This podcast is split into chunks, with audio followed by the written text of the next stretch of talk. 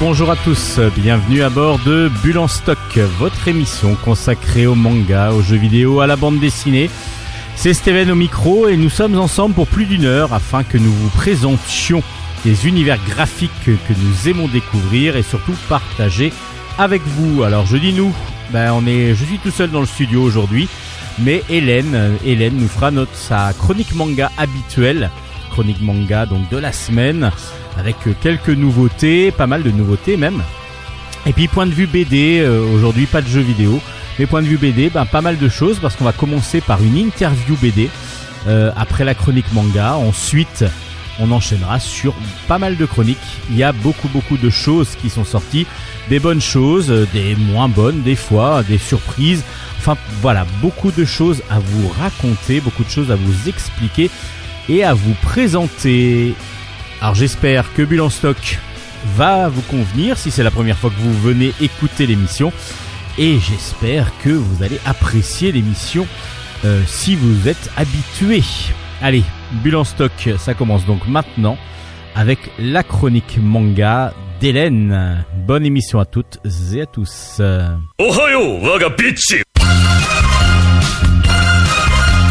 Chronique manga.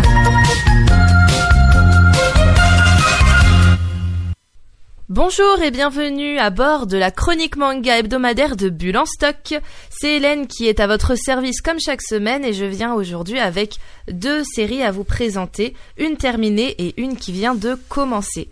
Je démarre tout de suite avec bah, celle qui vient de commencer, tiens pour la peine, qui s'appelle L'appel des montagnes. C'est aux éditions Soleil et c'est écrit par Tetsuo Utsugi. Le volume 1 est sorti récemment. Alors, L'Appel des montagnes est un manga qui est, on peut dire, très original. En effet, contrairement à ce qu'on a l'habitude d'avoir, c'est-à-dire des mangas d'aventure avec des super-héros, avec des super-pouvoirs, ou alors des mangas d'amour, etc., Là, on est vraiment dans quelque chose de très terre à terre. Nous sommes déjà à l'université. C'est rare d'avoir des personnages euh, qui sont universitaires. Bien souvent, ce sont des lycéens ou des jeunes adultes. Mais là, on est du coup dans l'entre-deux qui est peu représenté dans le monde du manga, je trouve. Nous avons des jeunes universitaires qui ont monté un club d'alpinistes et qui espèrent désespérément que le club puisse, survivre parce que si jamais ils n'ont pas de nouveaux adhérents, ils risquent de devoir rendre leurs locaux et leur matériel car euh, l'université ne voudra plus leur donner de fonds tout simplement pour pouvoir garder le club ouvert. Et par chance, il y a trois jeunes filles qui ne savaient pas trop vers quel genre d'activité se tourner en dehors de leur cours, qui arrivent un peu par hasard, enfin pour deux d'entre elles un peu par hasard dans les locaux, et une troisième euh, qui euh, se greffe un peu après dans, dans toutes leurs aventures. Donc ces trois jeunes filles vont en fait venir dans le club et bah bien sûr euh, s'inscrire de gré ou de force un peu à la fin, on sait pas trop. Mais mine de rien, les, les trois, euh, étudiants qui avaient déjà monté le club euh, ont réussi à leur faire euh, aimer, disons, les attirer dans leur filet. J'ai pas grand chose d'autre finalement à rajouter dans cette dans cette présentation de ce manga parce que c'est pour le coup un, un tome vraiment de présentation des personnages. Il y a du coup Kusaba, Kaneda et Kuroki qui sont du coup les les trois personnes qui tiennent tant bien que mal euh, leur club et les nouvelles arrivées qui sont Mada, Mana pardon, Nanbu, Satoko Irima et Naomi Kaga, qui sont donc trois jeunes filles qui sont en première année. On ne sait pas du tout dans quoi. Si Naomi est en littérature, pour les autres, on ne sait pas trop dans quel domaine elles sont et qui se retrouvent entraînés un peu dans, l'univers de l'alpinisme. C'est assez marrant parce que notamment pour essayer de vendre leur club, il y a beaucoup de rapprochements qui sont faits avec euh, les jeux vidéo enfin en tout cas les, les trois euh, les trois personnes qui tiennent le club essaient d'appâter les, les nouvelles recrues en leur disant mais vous voyez c'est comme une aventure comme si on vivait un jeu de rôle et qu'on découvrait de nouvelles cartes. On devait réunir euh, euh, notre équipement pour pouvoir ensuite aller à la découverte de nouveaux endroits inconnus. Ils le vendent un peu comme ça et mine de rien ça marche parce qu'elles mordent complètement à l'hameçon et s'inscrivent finalement au club et du coup, là, on a tout le processus d'inscription qui se fait au cours de ce tome qui est assez imposant mais qui se lit très rapidement. On apprend aussi beaucoup de choses sur euh, du coup la géographie japonaise, disons, et je pense que c'est peut-être l'objectif premier du manga. Mine de rien, le Japon est constitué à 75% de montagnes Et pourtant, on le voit surtout en tout cas euh, d'un regard occidental, je pense. On voit le Japon comme un pays très, très, très, très développé. C'est le cas d'ailleurs, très urbanisé. Mais mine de rien, euh, en dehors des, des, grandes villes, il y a quasiment que des montagnes et des, villages par-ci par-là. Il n'y a pas, euh, Enfin, si, il y a du coup euh, Tokyo et ses environs notamment, et bien sûr pareil pour Kyoto, pour Osaka, etc.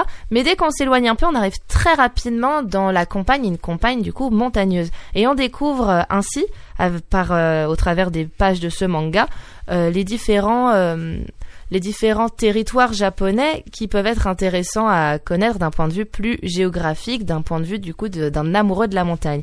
Et je pense donc que c'est l'approche qu'avait euh, qu'avait l'auteur, donc Tetsuo Utsugi, quand il a euh, commencé à écrire son manga. Ça se lit très bien, ça se lit très facilement, c'est adapté à n'importe quel public. C'est c'est dans la catégorie CNN parce que c'est sûr qu'un enfant de 12 ans va peut-être moins s'intéresser à ce style d'histoire qu'à euh, des mangas type Naruto, One Piece, on le répétera jamais assez. Qui plus est, c'est quand même des étudiants, du coup peut-être que justement des personnes euh, qui sont en études supérieures pourraient se reconnaître quelque peu euh, au travers de ces personnages. Rien que pour ça, rien que pour ça, je pense que la catégorie seinen est quand même bien choisie, mais il n'y a rien qui pourrait empêcher quelqu'un de plus jeune, un amoureux de la montagne d'un plus jeune âge, d'apprécier et de lire ce manga. Les dessins sont, sont très sympathiques, les décors sont très joliment bien faits, on a envie d'aller se balader avec eux, enfin on se balade un peu avec eux, du coup on franchit les montagnes avec eux, mais on a, on a envie de, les voir pour de vrai, enfin moi je trouve qu'on a envie de, de voir les lieux qu'ils visitent pour de vrai, c'est très précis, il y a beaucoup de références aussi historiques sur l'histoire de l'alpinisme, il y a vraiment une approche un peu... Euh, éducative, je dirais, dans ce manga, qui peut être euh, intéressant pour toute personne qui veut s'intéresser un peu au Japon sans passer par euh, la culture, mais plutôt par euh, le pays, par l'archipel en lui-même. Qu'est-ce qu'il y a de beau à voir là-bas? Donc je vous le conseille si c'est votre cas, je vous redonne les références de ce manga, ça s'appelle donc L'appel des montagnes, c'est sorti aux éditions Soleil et c'est écrit par Tetsuo Utsugi.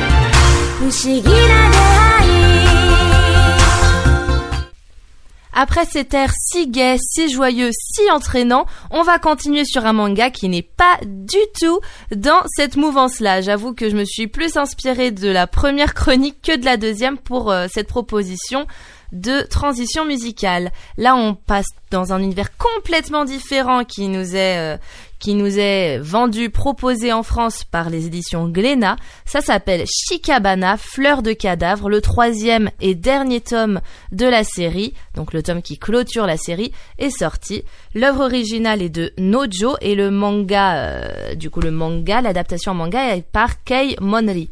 À noter que Nojo a aussi participé au manga, il a même proposé du coup des comment dire des, des, des dessins, des, des, des, petites ébauches, voilà, des ébauches des différents personnages, etc. Mais c'est donc Kaemon Lee qui l'a euh, mis euh, mis sous forme de manga final. À mon avis, du coup, Nojo n'est pas euh, dessinateur professionnel, donc enfin en tout cas, il a quand même un très bon trait. C'est moche comme phrase, il a quand même un excellent trait, mais il a préféré confier euh, l'œuvre euh, finale à Kei Monli. Donc, de quoi nous parle Shikabana, fleur de cadavre? Déjà, les Shikabana, on les appelle aussi Spider Lily en anglais, donc euh, lys araignée en français. Je ne sais pas si ça se dit vraiment lys araignée. Je sais qu'on dit Spider Lily, ça c'est un mot qui existe dans la langue anglaise. Je ne sais, je n'avais jamais entendu de euh, lily araignée, de lys araignée en France. Moi, j'adore cette fleur. C'est une fleur que vous avez peut-être déjà vue. Vous la voyez tout de suite sur la couverture du manga. Une, euh, une, longue tige avec plein de petites fleurs rouges qui partent dans tous les sens. C'est très joli comme fleur. Je vous conseille de regarder sur Google. C'est très joli. Bref. Pourquoi ce manga s'appelle comme ça? Eh bien, parce qu'il y a des cadavres partout. Voyons, quelle question, hein? Euh, oui, ça commence bien comme présentation. En fait, nous suivons l'histoire de Tsuyoshi Toyagawa, qui est un étudiant de 19 ans qui vit avec euh, sa petite amie Misole Giboshi. Ensemble, ils ont un, ils ont un quotidien relativement banal, disons. Tsuyoshi Toyagawa n'arrête pas décidément de, de demander la main de Misore chaque jour, chaque jour. Il, enfin pas chaque jour, mais très régulièrement. À chaque fois, il lui dit non. Elle ne lui dit pas pourquoi elle n'est pas encore prête à se marier, mais euh, juste elle refuse et lui il revient à la charge, c'est pas grave, ils sont quand même amoureux et heureux dans leur petit train-train quotidien. Et euh, cependant, bah forcément, on est dans un manga, dans une histoire. S'il n'y a pas de drame, bah euh, l'histoire n'avance pas. Malheureusement, Misole Giboshi décède lors d'un accident euh, au tout début du tome 1, bien sûr. Hein, je vous fais pas, je vous spoil pas un truc énorme. De toute façon, c'est ce qui va enclencher l'histoire du manga. Parce que Misole, va revenir à la vie. Il faut savoir pour comprendre euh, ce contexte, nous quand on a un décès, on confie directement euh, le corps, disons, aux pompes funèbres et euh, voilà, soit la personne est mise, soit la personne est mise dans un cercueil. Je vous fais par dessin, vous le savez. On n'est pas là pour parler de choses aussi tristes. En tout cas, ce que je veux vous dire par là, c'est qu'au Japon, ça ne se passe pas comme nous. en règle générale, la famille garde le corps en attendant, enfin le temps des préparations des, pompes funèbres, bien sûr, dans une dans un cadre quand même précis pour pas que la putréfaction soit trop forte. Après je connais pas les détails, mais je sais que c'est quelque chose qui se fait. Le corps euh, reste du coup dans la maison, ne serait-ce que pour que les proches pendant les funérailles viennent adresser une dernière prière du coup aux défunts. Cela se fait donc dans la dans la maison où habitait euh, la, la personne décédée. Du coup, Batsuyu, ce qu'il a fait comme euh, comme il est normal de faire au Japon, c'est qu'il a gardé donc Misolé euh, chez lui le temps de de faire les préparatifs, même si pendant trois jours il s'est transformé en zombie errant dans sa maison complètement euh, complètement déchiré par la disparition de l'être aimé. Cependant, au bout justement de ces trois jours, euh, rouvre les yeux. Son corps ne s'est pas putréfié. Elle rouvre les yeux. Elle a un comportement un peu bizarre, mais euh, elle est là. Elle, semble le reconnaître. Euh, d'ailleurs, au bout d'un moment, du coup, euh, il se dit c'est un signe, c'est pas possible. Qu'est-ce qui se passe Et il essaie de la garder avec elle. Et bien sûr, des choses vont se passer. On va apprendre que Misolé n'est peut-être plus tout à fait elle-même, mais qu'elle est devenue ce qu'on appelle un kuroe, un kuroe et ainsi va va commencer une espèce d'enquête de la part de Tsuyu et de personnes qu'il va rencontrer lors de son aventure sur les Kuroe. Pourquoi sont-ils, euh, pourquoi existent-ils Comment cela se fait-il que Misore en soit devenue une, etc., etc. Il se passe plein de choses pendant ces trois tomes. Le dernier tome d'ailleurs est très gros par rapport euh, aux deux précédents. Ils sont très intéressants. J'ai beaucoup apprécié de les lire. Euh, en, une seule fois parce que l'histoire est, euh, est assez prenante. Les personnages sont attachants et euh, même si euh, sur un premier regard ça peut paraître très étrange comme concept, il y a il y a l'air d'avoir un enfin il y a l'air il y a un, approchement presque presque presque divin entre guillemets qui qui se fait dans l'histoire par rapport aux relations entre les Kuroe et les humains que sont-ils réellement etc et, euh, et forcément, il y a des personnes qui sont là pour combattre les Kuroe, sinon on serait pas dans un, dans un seinen un peu shonen. Et, euh, et franchement, ça se lit très bien. L'histoire est sombre et, et, triste. Il y a quand même euh, des incompréhensions pendant, pendant surtout les deux premiers tomes sur, euh, sur les relations que peuvent entretenir des, des Kuroe et des humains qui commencent petit à petit à, à être mieux comprises, forcément parce qu'expliquées à la fin du tome 2 et pendant le tome 3.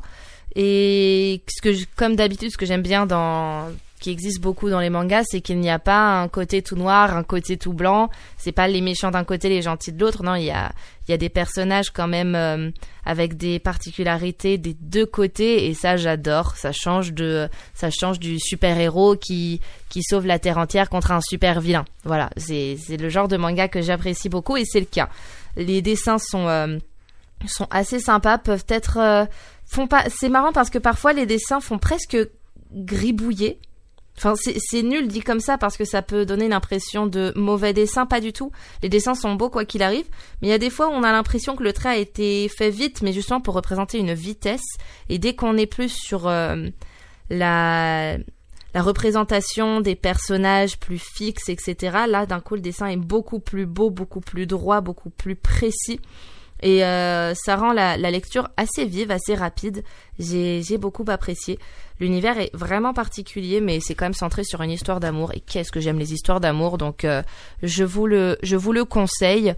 C'est euh, une approche euh, du coup c'est une théorie disons sur euh, sur la mort qui peut être enfin qui peut être intéressante qui est qui est oui qui est intéressante à lire à voir tiens c'est c'est original comme vision et franchement j'ai j'ai beaucoup apprécié donc je vous le conseille vivement si vous aimez les histoires d'amour et aussi les histoires un peu sombres un peu presque glauques j'ai envie de dire parce qu'il y a un peu de ça c'est plus pour adultes pour le coup enfin pour euh, grands ados et adultes, mais euh, c'est un c'est un grand conseil que je vous donne. En plus, c'est une série courte et on aime on apprécie toujours mine de rien les séries courtes plutôt que les séries qui s'éternisent, s'éternisent, s'éternisent. On sait jamais si la fin va sortir un jour. Là, au moins, on est on est tranquille. Elle est là, elle est dans les elle est dans les stocks des librairies, donc foncez parce que euh, parce que je pense que vous ne serez pas déçus. Je vous redonne donc euh, les références. Ça s'appelle Shikabana, fleur de cadavre, et c'est aux éditions Glénat dans la collection Senen Manga.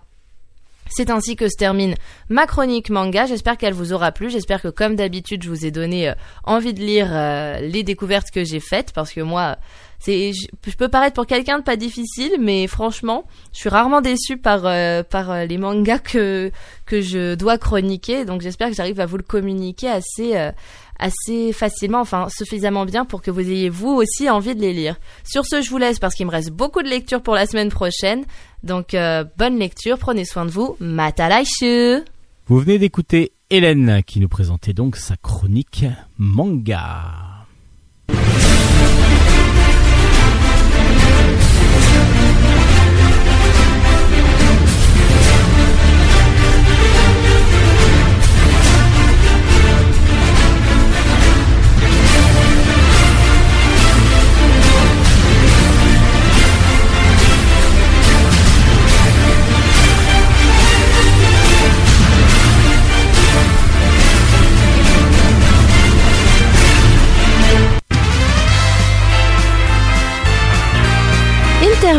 BD. Aujourd'hui dans l'interview BD, nous recevons Marc-Antoine Boisdin qui vient nous présenter le deuxième tome de Legio Patria Nostra paru aux éditions Glénat. Aujourd'hui, nous avons la joie et l'immense honneur de retrouver, parce qu'on l'avait déjà vu il y a quelques mois, euh, Marc-Antoine Boisdin. Bonjour Marc-Antoine. Bonjour. Alors Marc-Antoine vient nous parler de, du deuxième tome de sa nouvelle série qui s'appelle Legio Patria Nostra. Je sais pas si je le dis bien, mais le tome 2 s'appelle Main de bois et c'est avec euh, Jean-André pardon Yerles Yerles au scénario et c'est aux éditions Glénat j'allais dire l'édition avant le scénariste qui n'est pas tout à fait euh, poli alors les Legio Patria Nostra. De quoi parle cette nouvelle aventure? Parce qu'on peut vraiment parler d'une aventure, cette série. Euh, de quoi ça parle sur le sur, sur, ce tome-là ou de, sur le en général? On va dire en général. On va déjà présenter la série aux, aux auditeurs qui eh ne ben, la connaissent pas encore, peut-être. Voilà, en fait, on va suivre euh, on va suivre un, un adolescent. Euh, donc on est au milieu du, du 19e siècle. Euh, un adolescent euh, euh, turbulent, un problème à Lyon, il, il, et c'est évidemment il va se passer quelque chose dans sa vie, je, sans spoiler. Euh, c'est assez rapide dans, dans, le premier album, ça arrive assez vite et qui va euh, devoir fuir la police. Et pour fuir la police, il n'y a pas beaucoup d'options à un moment donné. Il se retrouve avec cette seule option de s'engager dans la Légion étrangère de l'époque, qui était vraiment balbutiement la Légion étrangère, et de et de et de et de suivre comme ça la, la, Légion et, et d'essayer de, de trouver sa place. En fait, c'est un personnage en recherche euh, d'une famille qui qui qui qui, qui, n'a plus. qui n'a plus et qui va peut-être ou pas trouver dans différentes euh, dans, différents milieux et il va passer avant d'arriver dans la Légion dans les dans des gangs il y a un côté un peu criminel hein, dans, dans, son passé et ensuite il va effectivement euh, trouver la Légion trouver ou pas d'ailleurs euh, c'est un peu le, ah, le, récit. c'est vrai que Casimir qui est le héros donc c'est lui dont vous parlez euh, lui il est plutôt contre l'autorité en plus?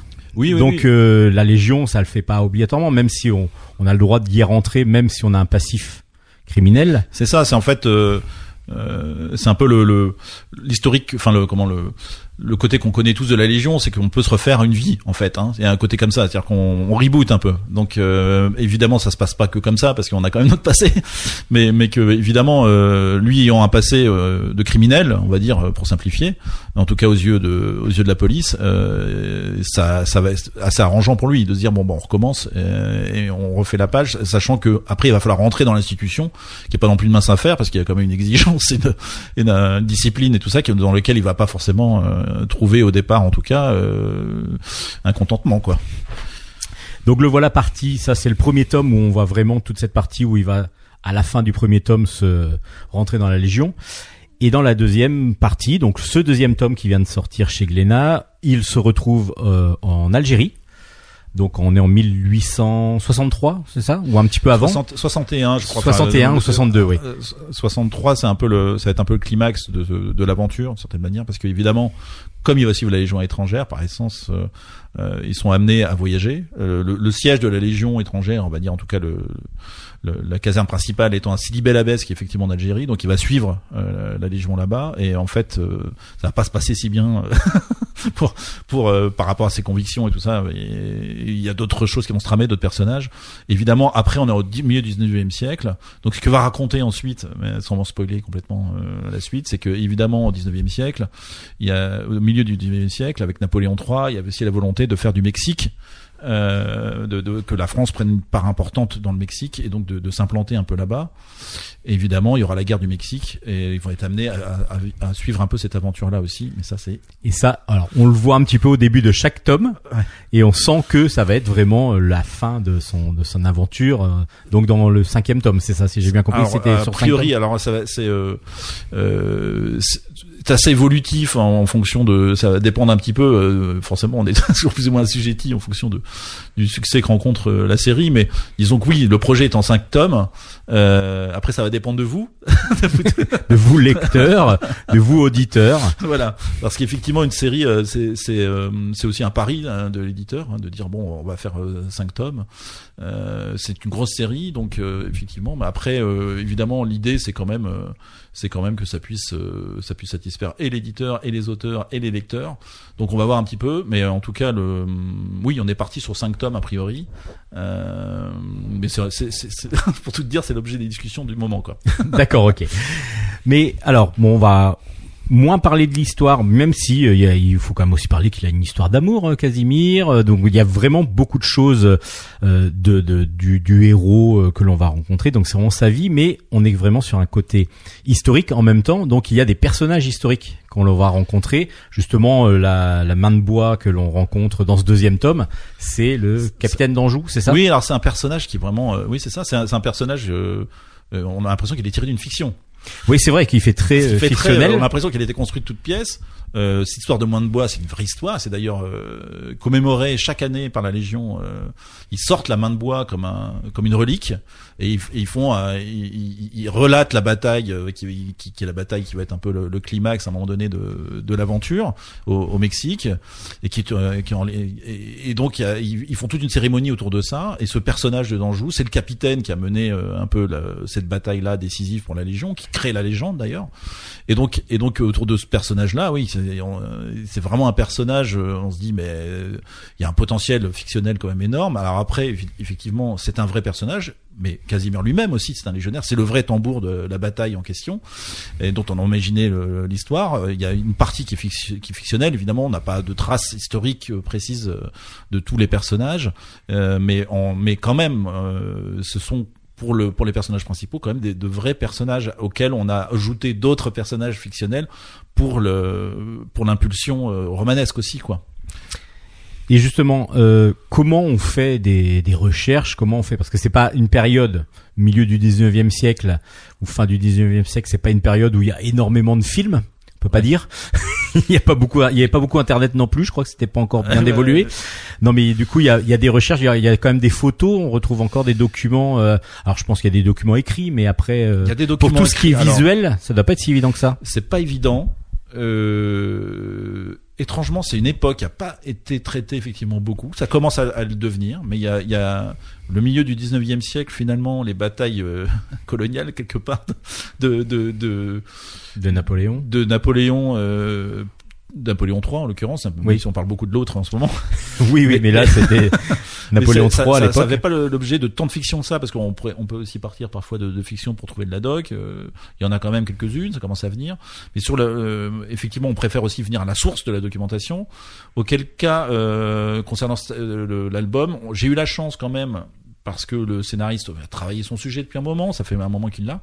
Il a demandé aussi à, à- à- je crois que c'est sa cousine, qui est documentaliste, qui a réussi avec son travail, euh, son expérience de documentaliste, à retrouver de la doc, alors beaucoup écrite, mais aussi un peu un peu visuelle. Il y a eu des photos type euh, première photo, hein, évidemment argent, argentique, mais le tout début, euh, les, les comment s'appelait les, les plaques là, euh, des choses comme ça. Je pense que c'est des tirages vraiment, euh, on voit bien au niveau de c'est des 1850, donc c'est vraiment oui, le tout c'est premier ça. tirage et, et c'est surtout un peu posé parce qu'il y a des temps d'exposition et tout ça, donc c'est pas non plus l'ambiance générale de la Légion et c'est surtout des gradés souvent, ou alors des paysages euh, euh, d'Algérie, c'est pas inintéressant évidemment, mais euh, il y a tout le côté vie de la Légion qui est assez relaté là dans, dans dans ce tome 2 où là on a été obligé de puiser dans des choses euh, euh, des choses plus modernes. Et mais après j'ai réinterprété j'étais voir par rapport à- aux constructions des bâtiments ce qu'il aurait pu avoir et tout ça.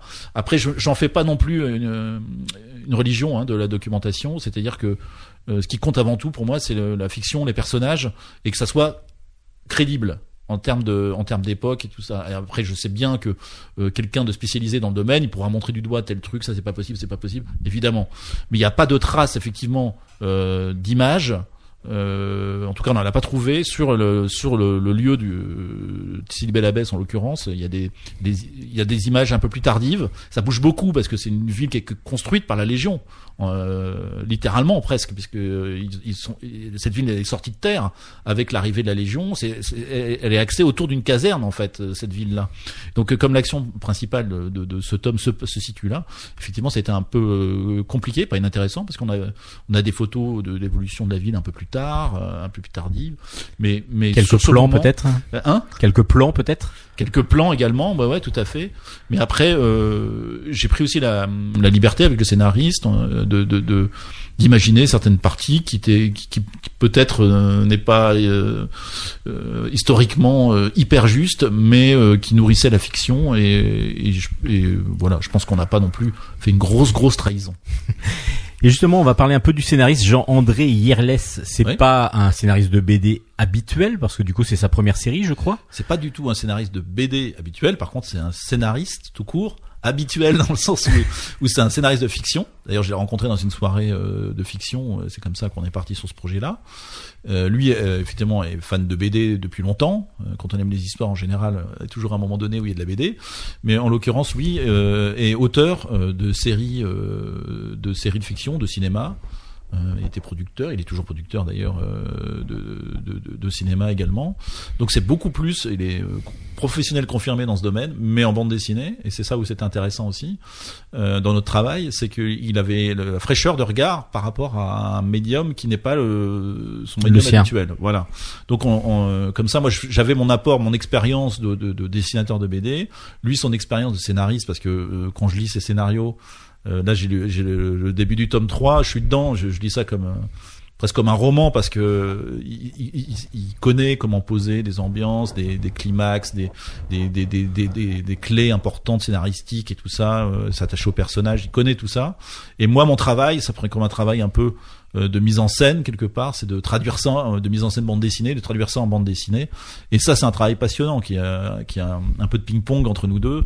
Et euh, parce que lui se rend compte de certaines choses quand il fait un scénario, un peu comme un, comme on fait un scénario de film. Après, le réalisateur donne son avis, enfin de son avis euh, traduit Son- en oui. image. Il peut, il peut y avoir un retravail parfois avec le, scé- le scénariste sur certaines scènes. Et là, c'est le cas. C'est-à-dire qu'on, je fais un premier, un premier jet de, de storyboard, on en rediscute, on retravaille, tout ça, et euh, ce qui pour avoir la rythmique globale avant d'entamer avant que j'entame les, pages fina- euh, définitives, on va dire, euh, avec la couleur et tout ça, on fait tout le storyboard pour vraiment avoir la rythmique et essayer d'avoir tout le récit du, tome euh, qui, va paraître.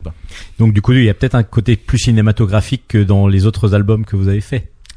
Euh, ou pas Parce que lui, alors- il travaille plutôt cinématographiquement à la base, donc peut-être ses plans sont plus cinématographiques. Alors avant, c'était c'était particulier aussi, et c'était aussi passionnant, c'est parce que j'étais avec Bernard Isler sur, le, sur la guerre de, de- de- Sur décembre, qui lui a une approche, euh, il, euh, il nourrit tout aussi. Hein, c'est, euh, en fait, je m'habitue à à, ne pas m'habituer. C'est c'est co- c'est le côté passionnant, euh, c'est de travailler avec des gens.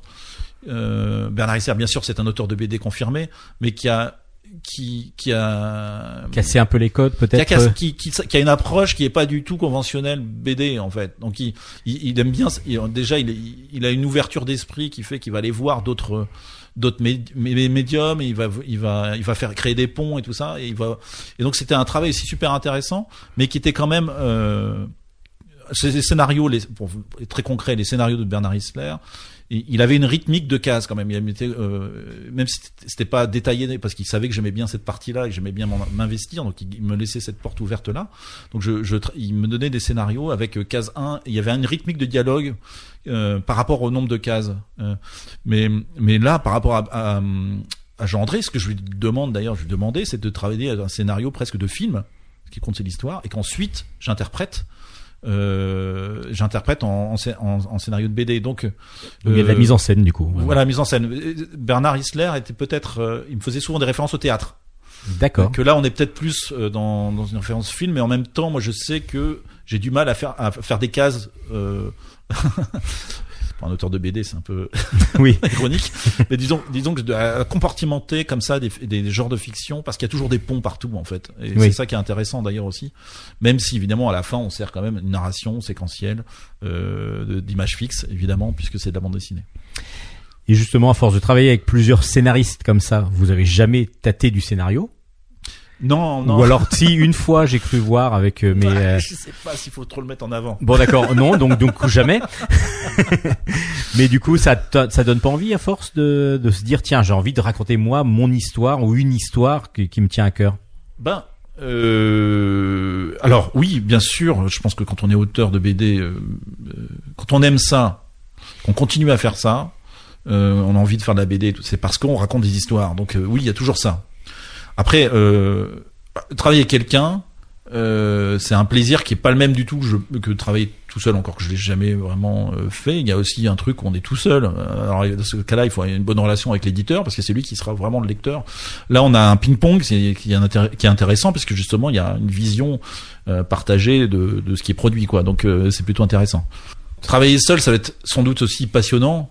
Euh, je pense que j'ai, enfin, comme tout, euh, je pense comme tous les dessinateurs, euh, des dessinatrices de BD, j'ai aussi euh, derrière quelque part une envie quand même euh, de faire un truc tout, tout seul à un moment donné.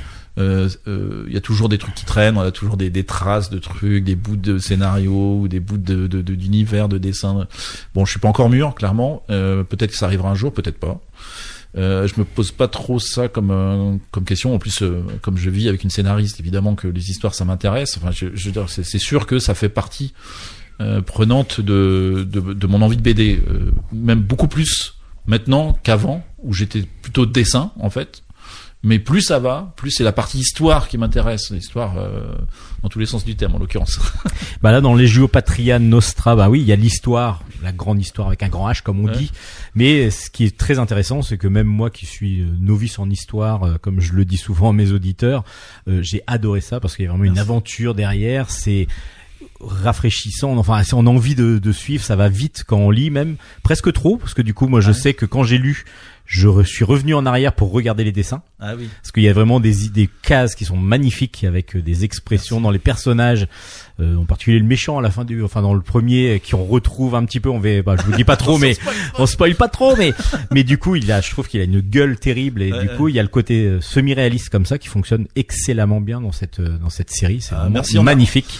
Ouais. On a, on a, on a essayé de pas faire un, de pas faire un récit d'histoire euh, historique. Voilà, on voulait quelque chose de vivant. Enfin, c'est vraiment le, truc, euh, euh, des- enfin, de, de, de primordial pour nous. De, d'abord, c'est l'humain, c'est l'histoire des personnages et, et sur une trame historique parce qu'on on aime ça aussi. Euh, En plus, Jean André, c'est plus ou moins l'histoire de son aïeul. Enfin, c'est pas l'histoire Oui, de son on le voit au début de, il y a, y une, tome. il y a une application qui est, qui est de cet ordre-là et que même moi si c'est pas mon cas j'adore l'histoire je suis sans doute l'héritage de mon père qui était prof d'histoire qui, qui, qui doit agir m'inspire là-dedans, mais ou pas, je sais pas. Mais en tout cas, oui, j'ai une appétence pour ça.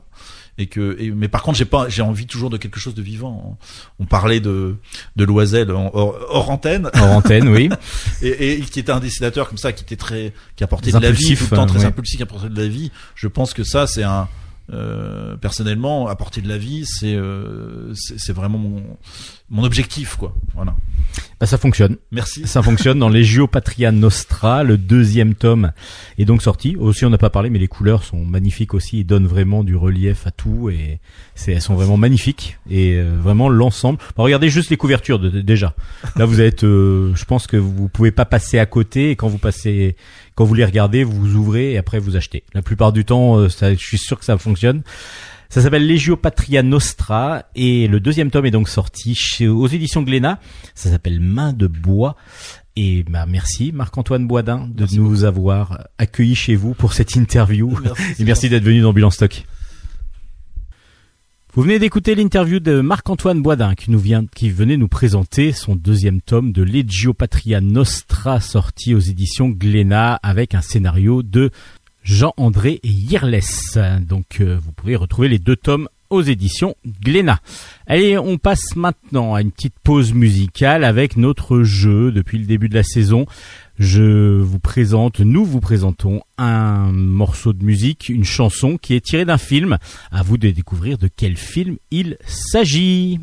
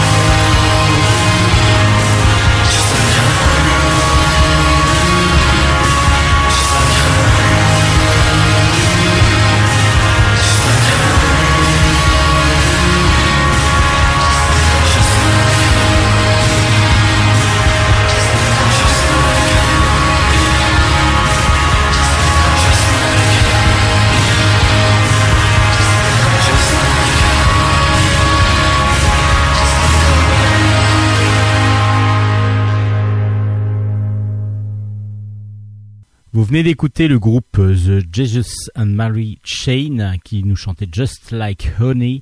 C'est la BO de Lost in Translation. C'est un film de Sofia Coppola de 2004 avec évidemment Scarlett Johansson et Bill Murray entre autres. Euh, voilà, c'était donc cette BO pour cette semaine qu'il fallait trouver. Allez, on passe maintenant aux chroniques bande dessinée.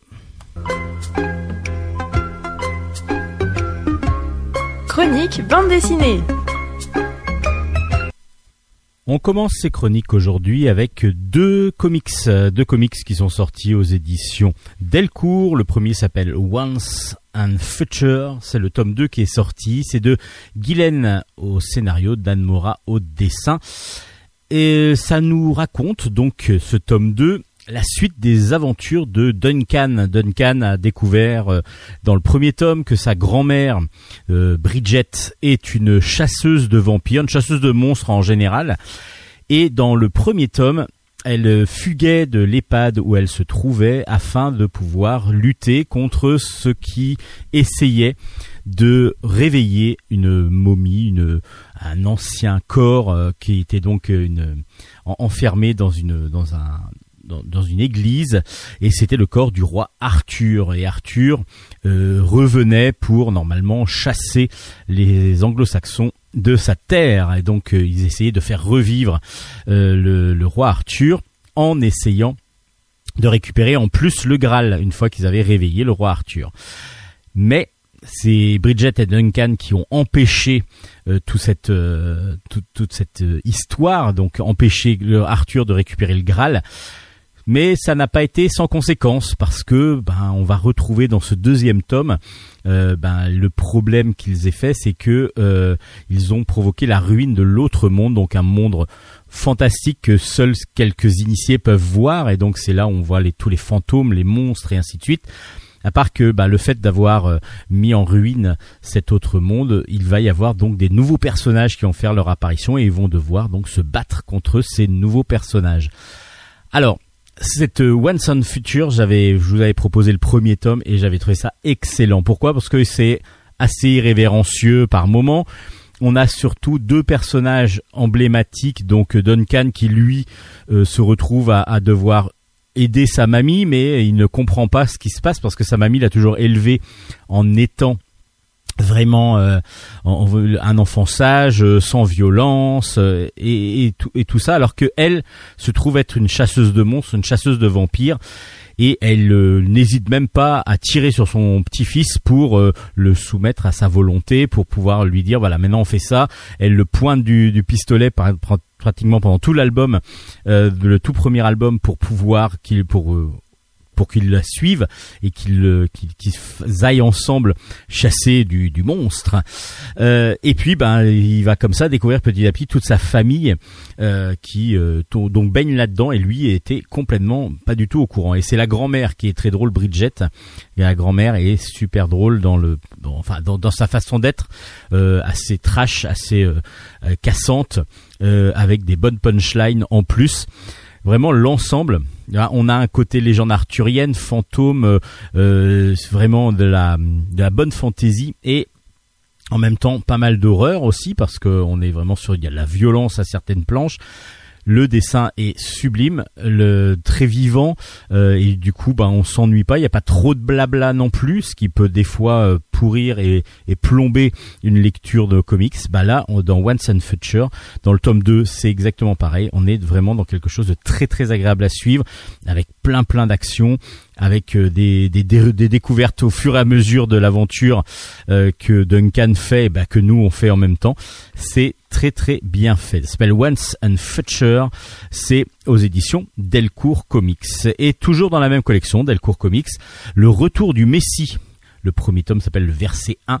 C'est de Mark Russell, euh, Leonard Kirk et Richard Page. Et c'est donc quelque chose de très irrévérencieux aussi, à tel point que DC Comics, donc le grand grand euh, éditeur de comics au monde, un des plus grands parce qu'avec Marvel c'est le deuxième, va-t-on dire, euh, DC Comics, sous la pression de groupes religieux intégristes aux US, avait donc euh, initialement euh, arrêté la diffusion, devait être publié en tout cas le retour du Messie, et il ne l'a pas fait.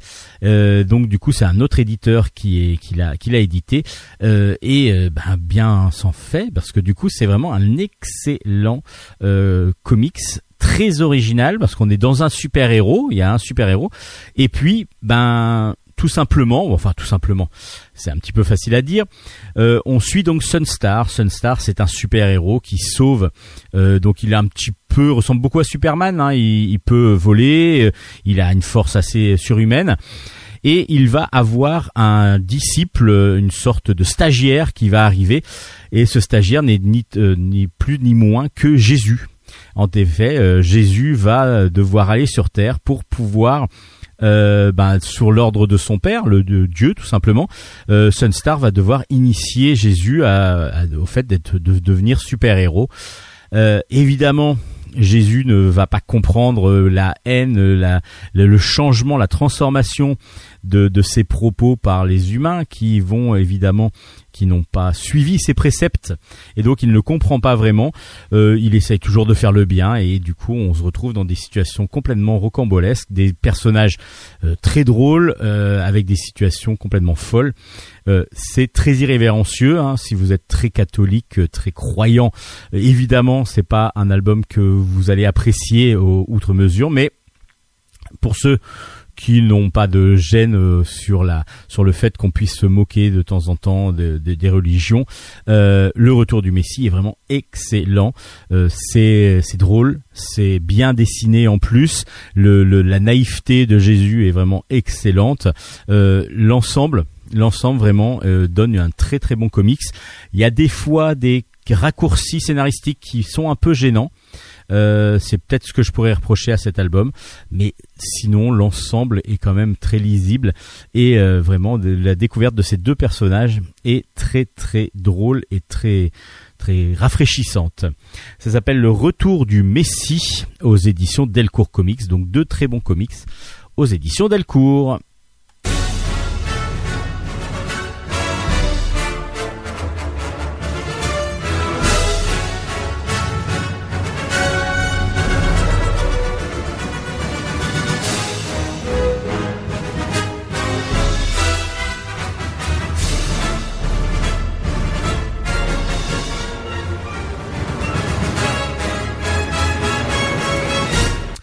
On enchaîne avec une uchronie cette fois-ci, 1984. Euh, c'est de Xavier Coste, évidemment d'après le roman de George Orwell.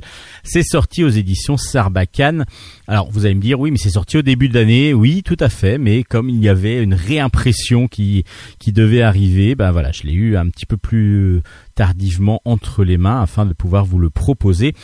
Et euh, je vais vous en faire un petit peu ce que j'en ai pensé, je vais vous en dire ce que j'en ai pensé. Alors, je vais vous rappeler évidemment que 1984, dans cette œuvre, on suit une Angleterre uchronique après la guerre froide. Euh, Winston, c'est la personne que l'on va suivre. Lui est un employé ordinaire, surveillé à chaque instant par des caméras, des espions, des voisins, tout le monde surveille tout le monde et tout le monde peut dénoncer tout le monde parce qu'il y a un grand euh, Manitou tout au-dessus de, tout ça qui dirige tout. C'est euh, Big Brother. Big Brother is watching you. Donc Big Brother vous regarde. Vous n'avez le droit de faire que ce que l'on vous ordonne. Vous n'avez pas le droit euh, à des. Vous êtes privé de beaucoup beaucoup de liberté et vous n'avez pas le droit d'aller où vous voulez, vous devez vous conformer à exactement ce qu'on vous dit. Et puis les gens bah, ont pris l'habitude comme ça de vivre. Et euh, c'est ce qui est assez fort, c'est que on sent les masses qui, euh, il y a peu de révolution, il y a peu de révolte de par rapport à, Big Brother. Et petit à petit, bah, on va suivre d'abord le quotidien de Winston qui lui va commencer à écrire, écrire ses mémoires, écrire ses alors ce qu'il n'a pas le droit de faire évidemment, donc il se cache pour le faire. Et puis un jour, il va rencontrer Julia, Julia qui a qui n'a pas le droit de parler au départ, et puis qui en fin de compte, avec qui il va pouvoir avoir une interaction, et puis même ils vont pouvoir donc euh, devenir amants ce qui est aussi interdit si on n'est pas marié. On a le droit d'être avec une femme, euh, on a le droit d'être euh, d'être avec une femme si on est marié, et c'est tout. Donc il y a cette, euh, cette, envie de liberté, de une tentation de, de, partir, et en même temps très euh, calmé, très maîtrisé, parce que du coup, euh, il y a beaucoup beaucoup de gestes qui sont impossibles de faire. On peut pas montrer ostensiblement euh, qu'on est attiré vers quelqu'un, on ne peut pas montrer ostensiblement qu'on discute avec cette personne-là. Et le fait de se rencontrer, de rencontrer Julia, ben ça va lui permettre de sortir un petit peu de sa bah, de se lancer dans une liberté qu'il qui, qui ne vous qui voulait avoir, qu'on sentait sous-jacente. Et puis, est-ce qu'il va pouvoir euh, intégrer éventuellement une sorte de, de, pouvoir de rébellion euh, qui est en train de se mettre en place? Donc tout ça, c'est dans 1984 et Xavier Coste donc nous nous met en image ce 1984 de George Orwell de façon absolument magistrale. On est dans un côté rigoureux, froid euh, dans certaines planches, d'autres planches et comme il utilise alors du noir et blanc euh, en grande majorité, noir, blanc, gris, mais de temps en temps il y a des couleurs vives, du jaune, mais ça va être sur une page à chaque fois du jaune, soit du rouge, soit et, à chaque fois du coup ça va ressortir, ça va faire ressortir des éléments, ça va faire ressortir une ambiance différente dans chaque planche. C'est un travail minutieux, absolument euh, absolument sublime euh, graphiquement et on est vraiment plongé dans un univers assez sombre, assez euh, oppressant et on le ressent. On le ressent. Euh, la, la, découverte de 1984, si vous le faites par cet album, bah, sera excellente parce que du coup, vous aurez vraiment la, la sensation de lire le livre, euh, vraiment la sensation d'être dans le roman. et puis, ben, pour ceux qui ont lu le livre, vont, vous allez retrouver vraiment les ambiances oppressantes que vous avez pu voir dans le roman de George Orwell. C'est vraiment une excellente adaptation, euh, peut-être une des meilleures adaptations qui soit sortie euh, cette, euh, cette année parce que c'est le, 1984 est, tombé dans le domaine public, donc du coup c'est pour ça qu'il y a la possibilité de pouvoir l'adapter librement. Et donc il y a eu pas mal d'adaptations. On a vu Jean-Christophe Derrien qui avait fait une version un peu différente, peut-être plus centrée sur Winston encore dans son 1984 aux éditions Soleil. Et là, aux éditions Sarbacane, donc Xavier Coste euh, nous, livre un sublime 1984 graphiquement euh, au top. Donc aux éditions Sarbacane, 1984 de euh, George Orwell, enfin de Xavier Coste, pardon, d'après George Orwell. Changeant complètement de d'univers avec l'aventure géopolitique. Le tome 1 s'appelle La déforestation. C'est par Mister Geopolitics, euh, Ludovic Danjou et Adrien Martin. Alors, Mister Geopolitics, c'est un YouTuber qui met en qui, va faire des reportages sur le terrain pour expliquer un petit peu bah, des problèmes de géopolitique justement pour expliquer aux gens pour essayer de de, de, rendre beaucoup plus visible des problèmes de société. Et donc du coup là on va suivre ce premier, cette première aventure. Ces aventures sont mises donc en, en, bande dessinée. Et là on va partir sur la déforestation. Euh, donc euh, Gildas qui est donc Mister Géopolitique c'est donc euh, va partir à travers le, le, monde, parce qu'il va aller à trois endroits différents. Il va aller au Brésil, il va aller en Afrique et il va aller aussi euh, en Asie, où, il va aller essayer de comprendre. Euh, D'abord, bah, par exemple au Brésil, pourquoi euh, les on, brûle, pourquoi on brûle les, les, forêts pourquoi on détruit les forêts. Alors on comprend que c'est pour pouvoir faire davantage de production de d'huile de, palme par exemple donc planter des palmiers ce qui n'a pas une ce qui ne renouvelle pas du coup la forêt parce que ça détruit plutôt. Et puis il y a aussi les sols qu'on essaye de, de, de rafraîchir pour pouvoir produire davantage. Donc du coup le fait de brûler ça permet de ça permet de, de, de rendre après la terre euh, fertile donc permettre de faire pousser des, des plantations. Alors, il se dit, bah voilà, c'est donc les grands, comme nous, on se dit souvent, ce sont les grands producteurs qui euh, qui font ça et donc ça permet, ça leur permet de gagner davantage d'argent. Mais en allant sur place, il va nous faire rendre compte que ben, du gros producteur évidemment qui gagne énormément d'argent grâce à ça et qui du coup s'en fiche un petit peu de l'écologie, mais même le plus petit des ouvriers de la de cette plantation, de cette de, de cette culture, ben, va être concerné parce que s'il ne le fait pas, euh, ben, il ne gagne pas du tout d'argent. Donc du coup, il y a euh, un, cercle vicieux où euh, on, se dit bah voilà il faudrait détruire arrêter euh, les, les grosses industries. Mais en fin de compte ça détruirait tellement la vie de, de, de, de, certains de certaines de certains peuples de certains villages de certains voilà de, de plein de personnes que ça devient donc du coup impossible, voire dangereux pour pour l'économie. Enfin voilà, il y a plein plein de choses pour l'économie évidemment des grosses entreprises, mais aussi pour la survie tout simplement du peuple qui vivent à cet endroit-là. Et ça va être la même chose donc euh, dans la forêt indonésienne par exemple. Euh, et puis voilà c'est c'est donc trois euh, un voyage au à travers le monde à, travers trois destinations où où va se rendre Gilda. Et c'est très très intéressant parce que du coup on a une vulgarisation de, du sujet. On a une explication simple très efficace et qui pourrait très bien servir même à des à des jeunes au collège au lycée. Ça pourrait vraiment leur permettre de prendre conscience de ce qui se passe dans le monde, dans cette, dans ce problème de déforestation, pour ensuite éventuellement trouver des solutions. Donc il en existe sûrement, il va falloir peut-être prendre conscience de tout ça. Et il est vrai que ben, certains reportages sont peut-être trop scientifiques et donc trop complexes à comprendre, voire trop, trop économiques. Donc pour pouvoir aussi, ben, dès qu'on rentre dans, dans, la gestion économique et mondiale, c'est pas si évident que ça à, à faire. Donc du coup, l'aventure géopolitique, je trouve, vulgarise de très très bonne façon des gros problèmes de société de géopolitique.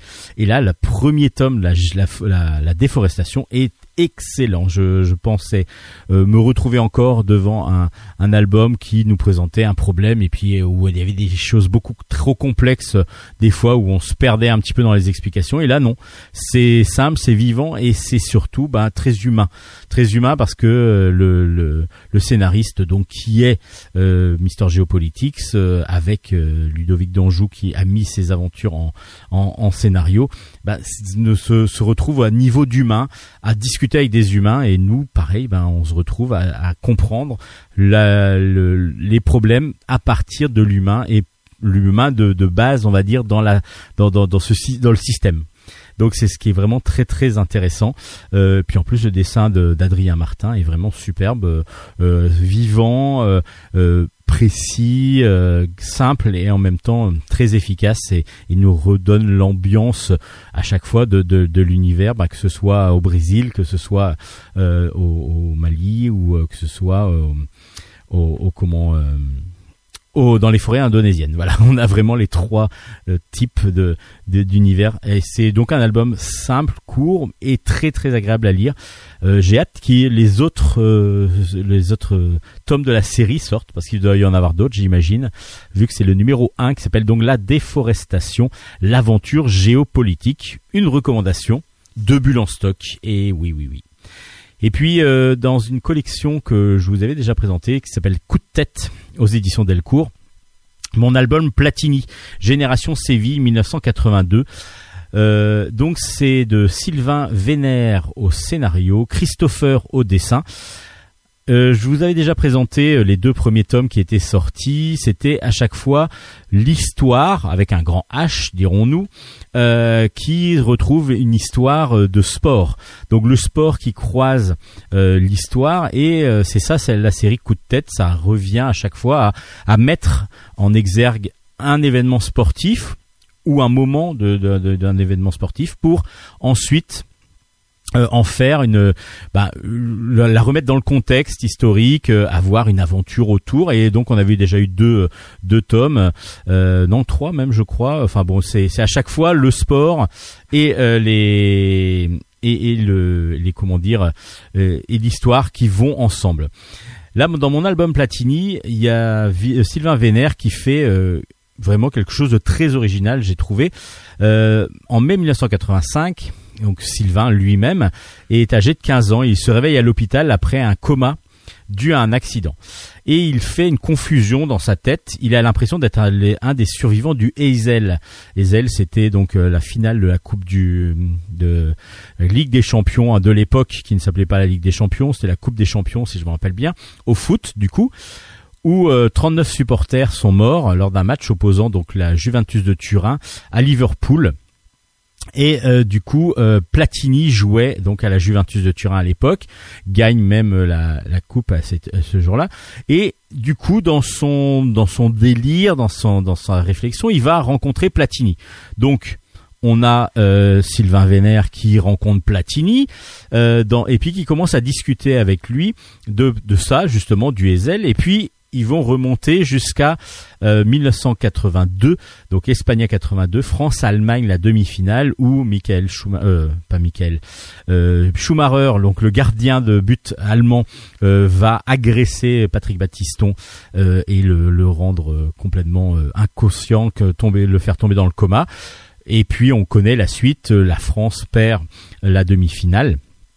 Et là, il va commencer à y avoir une discussion avec, voilà, j'adorais 1982. Euh, et là, on va retrouver euh, dans ce délire-là aussi ben, le Patrick, euh, le Sylvain Vénère d'aujourd'hui. Donc adulte qui est en tant que prof d'histoire va discuter aussi avec son lui jeune donc du coup, le jeune ne comprend pas encore que euh, la France a gagné 1998 parce qu'on n'est pas encore là, euh, ni 2018.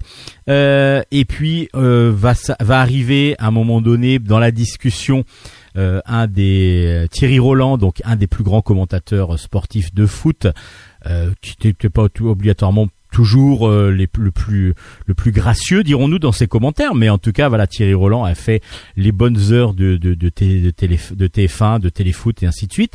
Et puis va même arriver Freud. Freud va même être là pour pouvoir discuter et du coup très euh, très très, très intelligemment Sylvain Vénère va pouvoir comme ça parler d'événements bah, comme la Coupe du Monde 82 avec euh, ce qui s'est passé, mais aussi remonter en 1978, euh, donc l'autre Coupe du Monde euh, où même Hidalgo, euh, Michel Hidalgo avait été enlevé pour, enfin voilà pour pour pouvoir pour mettre une pression politique sur la sur le sur sur sur l'équipe de France. Et donc du coup on va avoir un côté très footballistique avec euh, Thierry Roland qui va lui expliquer ce qui se passait vraiment dans le, la Coupe du Monde. Michel Platini qui va lui nous montrer un petit peu ce qui était l'intérieur de l'équipe de France et comment ça se fonctionnait. Freud, lui, qui va essayer de comprendre en se disant mais attends donc qu'est-ce qui s'est passé? Et qui va donc poser des questions assez existentielles et qui donc qui vont avoir des réponses. Souvent, euh, Sylvain Vénère, le prof d'histoire, donc adulte, lui répond aussi à des questions, des questionnements soit simples que fait son lui jeune, soit un peu plus complexes. Et là, du coup, euh, le, le, jeune justement, lui, il s'en fout. Lui, il veut que du foot, que du foot, que du foot. C'est très intelligent parce que du coup, ça remet plein de choses en mémoire, ça remet alors évidemment, moi j'ai vécu ça en tant que j'avais 10 ans quand il y a la Coupe du Monde et que j'ai que j'ai vu cette agression là à la télé, etc. Et du coup, euh, évidemment, c'est quelque chose qui a marqué. Et puis la Coupe du, la, cette équipe de, de, de France. Et puis on retrouve du coup tout ça, tout un tout mélangé. Et c'est, je me suis dit, mais je vais me perdre. Au début, on se perd. On se dit, mais qu'est-ce qui se passe? Pourquoi il y a Freud qui arrive là avec Michel Platini, avec euh, et en fin de compte, ben on arrive petit à petit un album qui se tient parce qu'on retrouve tous les personnages. On, ça nous dérange pas qu'ils discutent tous ensemble. C'est un petit peu comme s'il y avait une sorte de fantasme où tout le monde pouvait se retrouver. On pouvait prendre des personnes qu'on avait appréciées, qu'on aurait aimé connaître, et puis qu'on discute avec eux, qu'on ait la possibilité enfin discuter avec elles les personnes euh, qu'on mette qu'on ait la possibilité de mettre comme ça des personnes autour d'une table et puis discuter d'un thème et là c'est sur mon album Platini donc euh, très original dans sa façon, dans son concept. Très, ça, ça fonctionne bien. On arrive à lire facilement l'album. Et puis Christopher, dans son dessin euh, euh Linkler, euh, ça fonctionne très très bien parce qu'il arrive à, à nous à nous caricaturer aussi, sans caricaturer en fin de compte. Il arrive à reproduire les personnes. Euh, donc les joueurs de foot, ben on les reconnaît quasiment tous. Il y en a un ou deux, j'ai eu plus de mal, mais il y en a où c'est évident, comme Gengini par exemple, que, dont je me rappelais plus. Que, enfin on m'aurait dit cite-moi le, nom de, d'un joueur d'équipe de France de, de, 82, j'aurais peut-être pas dit Gengini. Et là, en le voyant tout de suite, boum, ça m'a marqué. Évidemment, il y a aussi le côté collection de l'Espagne 82 dans l'album, etc., qui qu'on retrouve aussi, parce que mon album Platini, ça fait référence évidemment à mon album Panini. Bah c'est un bon album et je je sais pas j'ai j'ai trouvé ça très intéressant très original très audacieux aussi euh, après, est-ce que ça plaira à ceux qui n'ont pas du tout connu cette période-là, qui sont pas du tout intéressés par le sport? Je ne sais pas. À vous de vous faire votre opinion. Euh, moi, en tout cas, je sais que ceux qui sont fans de foot et euh, de, de cette période-là, qui ont vécu cette période-là en tant que spectateurs, voire joueurs, hein, s'il y en a des qui nous écoutent, euh, évidemment, vous allez vraiment apprécier et rentrer euh, de plein pied dans cet album Panini. Platini, pardon, euh, je fais la confusion. L'album Platini aux éditions Delcourt dans la collection Coup de tête. Très très original. Euh, donc déjà la collection est vraiment excellente pour ceux qui aiment le sport. Et là, en plus, l'album est original dans la collection qui est originale. Donc vraiment du tout bon.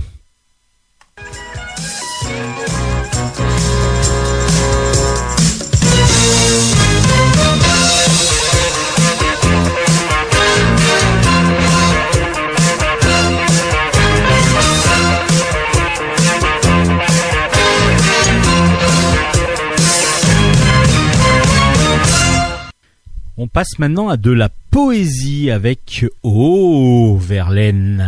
C'est euh, tiré du roman de Jean Telet. C'est Philippe Thi- euh, Thiraud au scénario, Olivier Deloy au dessin, et c'est aux éditions Steinkiss. Alors, oh, Verlaine nous raconte ben, les dernières euh, derniers mois, dernières semaines de vie de, de Verlaine euh, où on va découvrir ce personnage haut en, couleur, absolument génial euh, euh, poète, mais qui avait une vie complètement dissolue, qui vivait sa vie entre euh, sa femme, enfin sa, oui sa femme qui, qui en tout cas sa régulière, et puis une prostituée dont il était complètement amoureux. avec des bo- d'argent beaucoup, mais à chaque fois qu'il écrivait des lignes, ben les les, les femmes à qui était adressé par exemple le poème pouvaient aller vendre le poème à l'éditeur de, de, de Verlaine qui leur offrait, enfin qui leur payait à la ligne le, le, le poème.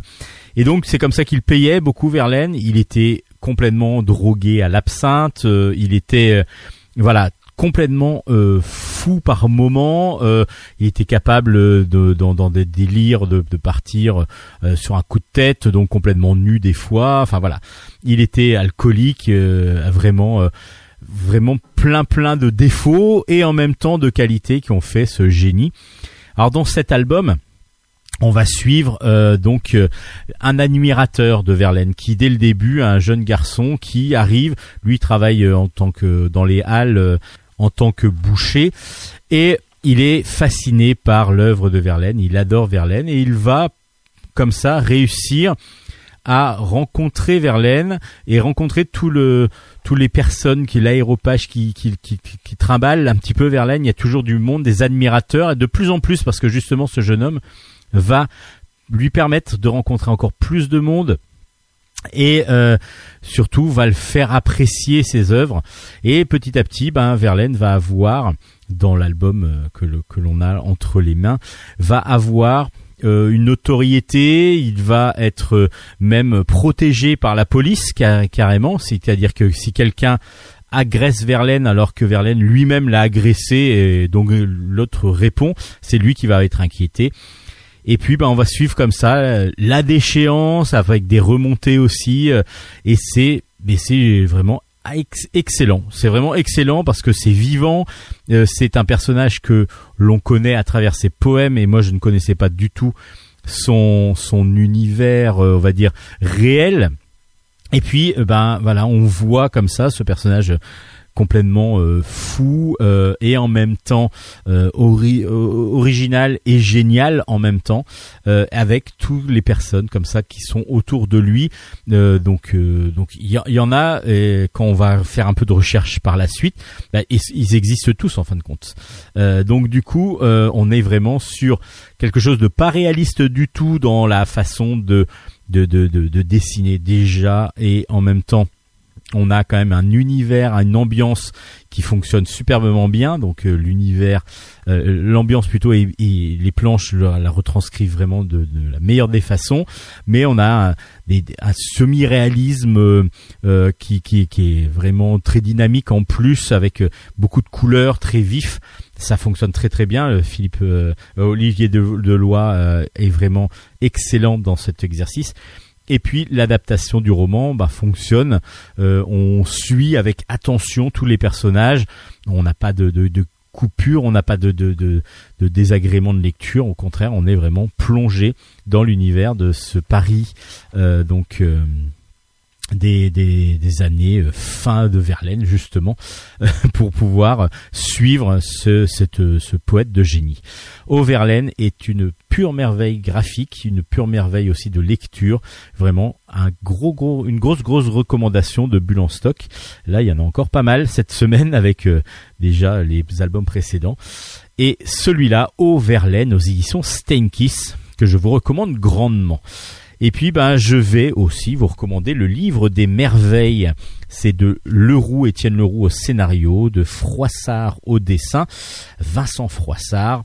Et c'est aux éditions Soleil dans la collection Métamorphose. Et là, euh, ben, le livre des merveilles porte bien son nom déjà pour les graphismes. Pour les graphismes, Vincent Froissart nous euh, plonge dans un dans une aventure parce que du coup on va suivre un jeune homme qui va venir en aide à un vieux monsieur qui euh, veut aller à, dans une ville un peu plus loin. Et du coup il va ce jeune homme va, va, va commencer à discuter avec cet homme. Et cet homme se trouve être Marco Polo. En tout cas c'est ce qu'il dit. Et donc pour pouvoir euh, bah, et le remercier puis pour l'accompagner leur voyage, euh, il va raconter ses aventures lorsqu'il est allé en Chine, comment il est arrivé en Chine, qu'est-ce qui s'est passé exactement, qu'est-ce qu'on lui a demandé de faire. Et du coup ben, on suit nous en même temps ce voyage de Marco Polo à travers les dires de cette de ce vieil homme. Est-ce que c'est lui ou pas? Bah, tout ça c'est vraiment retranscrit ben, de façon euh, de conte, sous, forme de conte, et on a une finalité que je ne vous dirai évidemment pas, je ne vais pas dévoiler la fin, mais qui est assez euh, génial et voilà, moi j'ai vraiment beaucoup beaucoup beaucoup apprécié le scénario, euh, l'aventure, l'histoire donc de, de cette de ce livre des merveilles. Donc du coup, le, pour l'histoire, voilà, c'est assez simple, c'est vraiment le, le suivi de ces personnages avec le, le, fait de raconter l'histoire de Marco Polo en Chine. Et puis Froissart nous offre des décors absolument magnifiques. Euh, alors il n'y a pas beaucoup de couleurs, mais au contraire il joue beaucoup sur le gris, sur des ambiances de gris mais qui donne beaucoup de volume à son dessin. On est sur du crayon. Euh, alors je pense, c'est en tout cas style crayon de papier. Je sais pas si c'est vraiment du crayon de papier sur les planches, euh, mais ou si c'est un effet fait par ordinateur. Mais en tout cas, le style crayon de papier comme ça donne vraiment du volume, donne vraiment de l'épaisseur. En plus, il utilise des feuilles euh, enfin des, fonds à chaque fois de couleurs. Donc du coup, ça permet comme ça de, de faire ressortir des ambiances.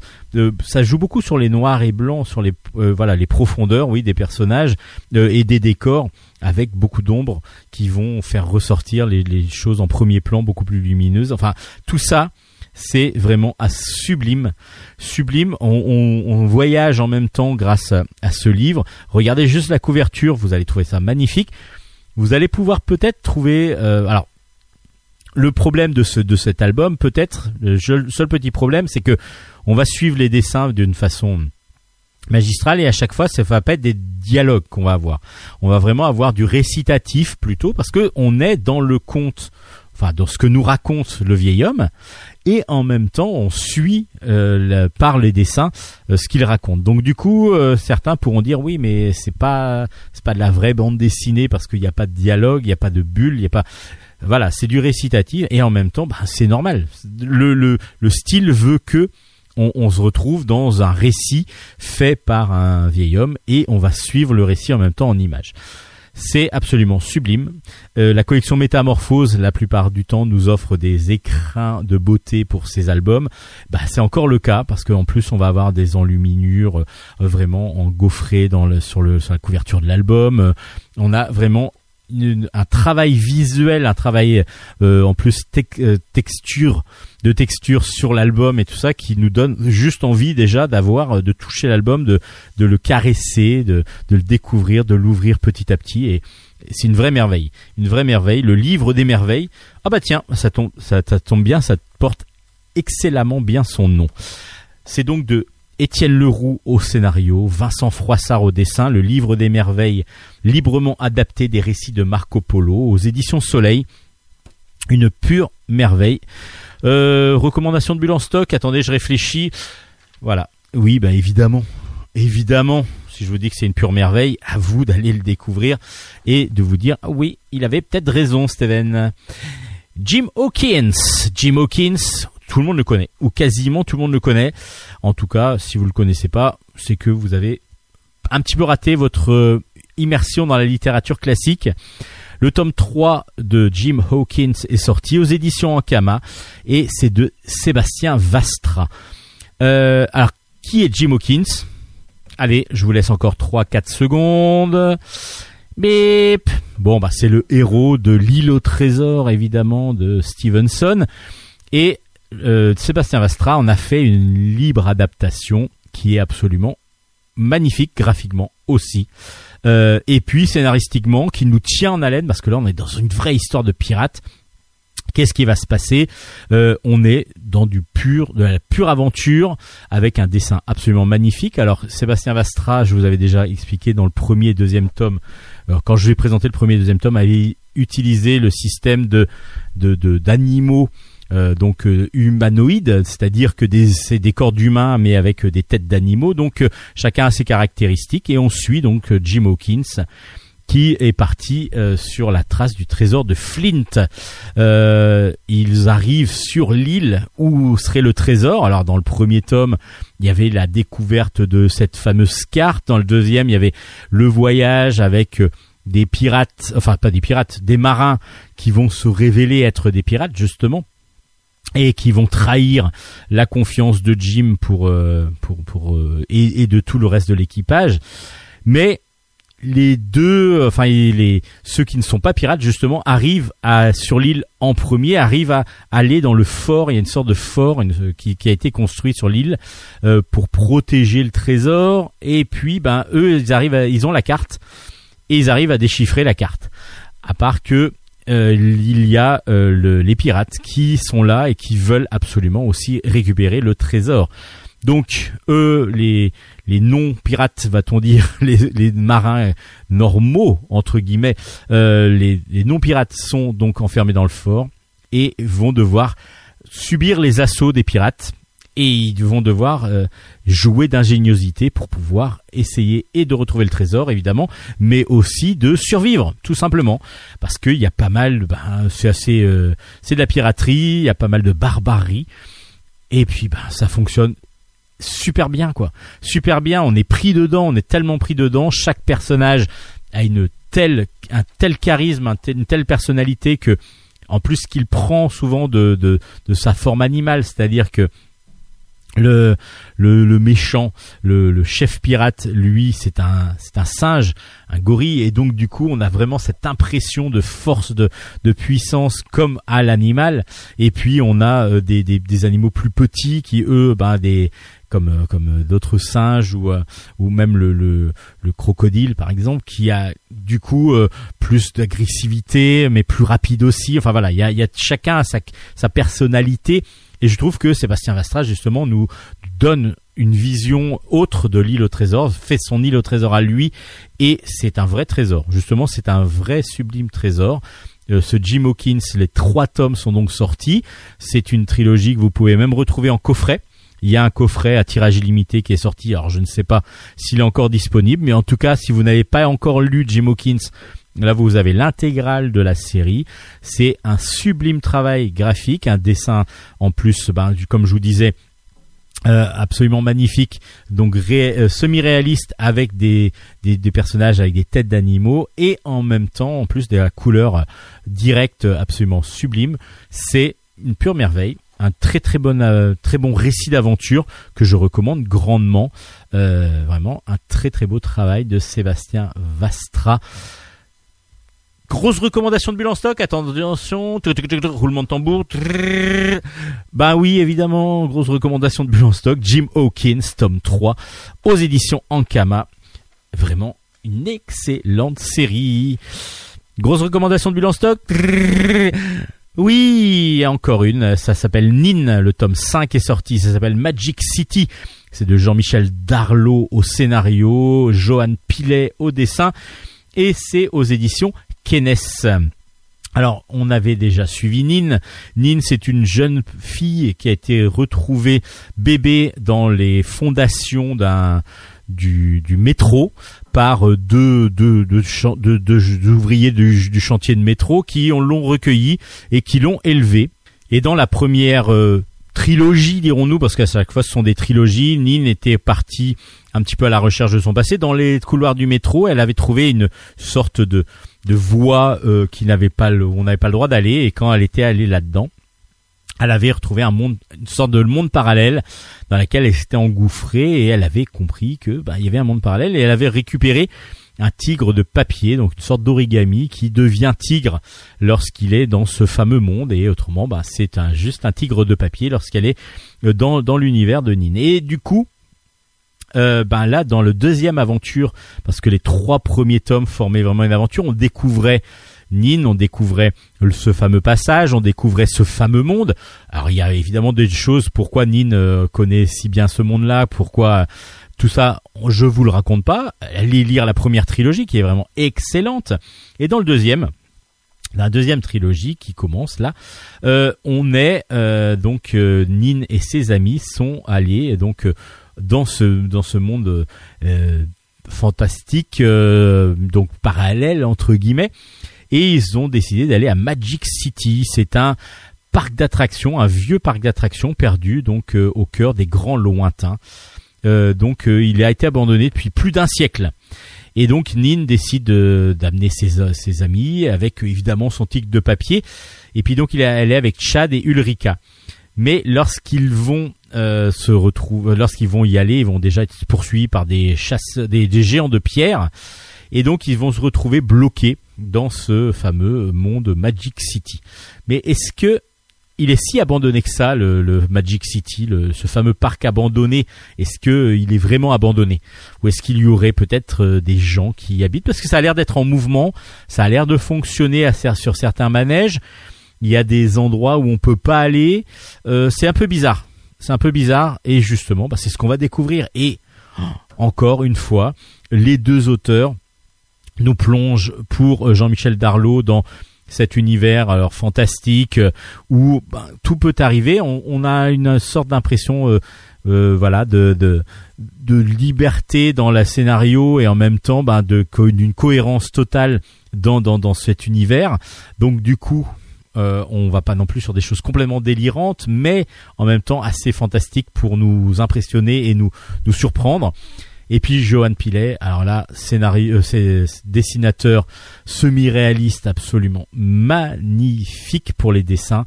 Vraiment, tous ces personnages sont charismatiques, c'est beau, les couleurs sont magnifiques. Les voilà, tous les personnages nous donnent envie de, de faire partie de l'aventure. En même temps, ceux qui doivent faire peur font vraiment peur. Euh, Voilà. Alors, on est vraiment pour la bande dessinée pour euh, ados. Euh, ça fonctionne. Hein. Évidemment, c'est pas des grosses choses horrifiques.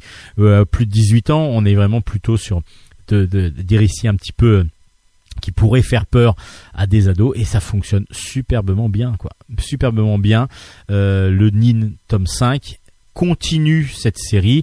Euh, je vous recommande vraiment cette série. Les quatre premiers étaient excellents.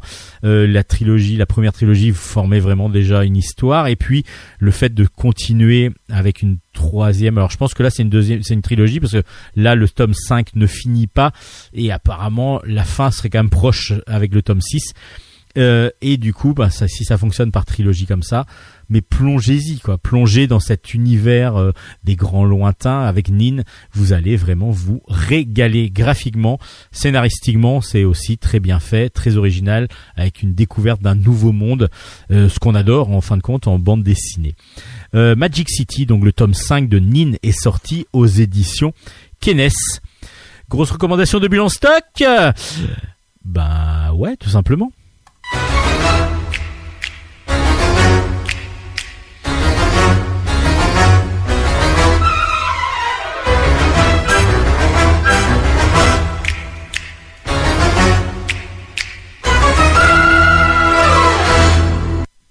On continue avec euh, de l'aventure encore. Euh, alors là, euh, oui, ado adulte, euh, euh, Dragon et Poison, le tome 2.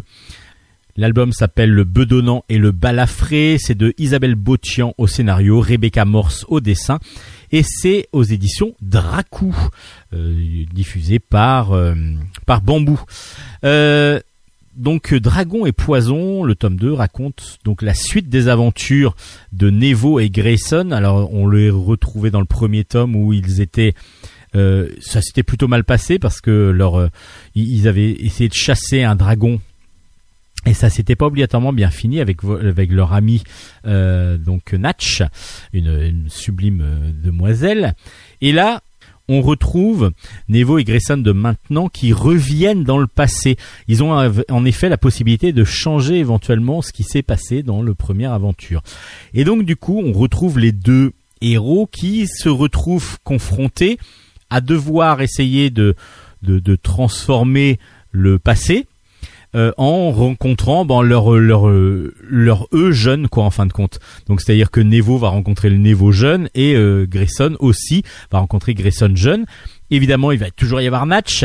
Et puis, ben, comme ils savent comment ça s'est passé la première fois, ils vont essayer de changer un petit peu le cours de l'histoire. Mais est-ce que c'est possible? Est-ce que c'est possible? Est-ce que ça va pouvoir se faire? À vous de découvrir dans cet album, bah, toujours aussi truculent, euh, drôle, euh, des fois euh, un petit peu sortant des sentiers battus dans, les certains propos et ainsi de suite. C'est plutôt drôle là-dessus aussi. c'est pour ça que c'est pas obligatoirement pour jeunesse totalement, c'est plutôt ado, ado adulte.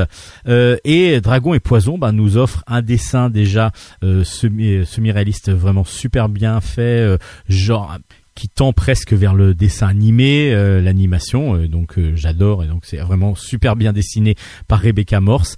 Et puis cette histoire de retour en arrière où on va pouvoir éventuellement changer ce qui s'est passé. Bah, se passe jamais très très bien et là vous avez compris que Isabelle Botian nous offre encore un scénario vraiment aux petits oignons. Donc cette collection Dracou euh, c'est toujours de l'aventure, un peu héroïque fantasy, fantastique.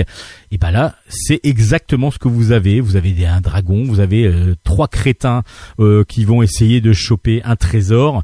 bah tout ça, c'est une pure merveille encore. donc une bonne recommandation de bulle en stock que vous allez pouvoir retrouver donc aux éditions Dracou. Ça s'appelle Dragon et Poison. Le tome 2 est donc sorti. Et puis tiens, on continue euh, chez euh, chez Bambou Édition qui diffuse donc Dracou avec Watt, une nouvelle nouvelle héroïne dessinée et euh, scénarisée par non dessiné par William, le papa des Sisters, et scénarisé par Cazenove, qui aussi travaille sur les Sisters avec William. Euh, donc une nouvelle série, et là on part dans l'heroic fantasy aussi, dans la fantasy, même plus que de l'heroic fantasy, parce qu'il n'y a pas vraiment de violence, etc. Mais on va retrouver Watt, qui est une fée. Mais c'est une fée des villes. C'est une fée des villes, euh, donc elle, euh, elle habite en ville, elle aime bien le, béton, elle aime bien le, bitume et ainsi de suite, la circulation. Mais lors d'une mission, elle se fait couper les ailes accidentellement, donc ça c'est le dès le début, et elle est accompagnée de Dorg le troll, euh, qui arrive à les récupérer, mais qui se retrouve une fois que bah il, sauve quand même Watt la petite fée la petite fée sans ailes maintenant parce que j'ai oublié de vous préciser que le premier tome s'appelle Watt la fée qui avait perdu ses ailes. Euh, et donc du coup, euh, elle se retrouve sauvée par Dorg le troll, mais il va falloir qu'elle trouve une façon de se remettre ses ailes. À part que ça va pas se passer exactement comme euh, comme elle le souhaite, parce que c'est Dorg qui va se retrouver à être une fée.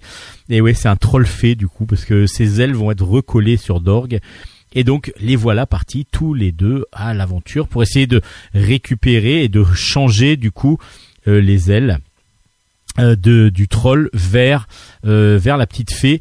Et ben oui mais pour faire ça il va falloir traverser tout ce qui est campagne tout ce qui est champ voilà. C'est pas du tout du tout du tout leur ambiance habituelle. C'est pas du tout leur leur, façon de vivre. Donc du coup ben ils vont en plus aller à la découverte un petit peu de ces peuples qui qui sont dans la, nature et donc ils vont être confrontés à des changements d'univers, des changements de, de, personnalité, euh, de, façon de vivre en tout cas, de, des différents peuples, même si ce sont des peuples de fées par exemple, mais les fées des villes et les fées des bois ou des champs sont complètement différentes et n'ont pas les mêmes mœurs et les mêmes euh, façons de vivre.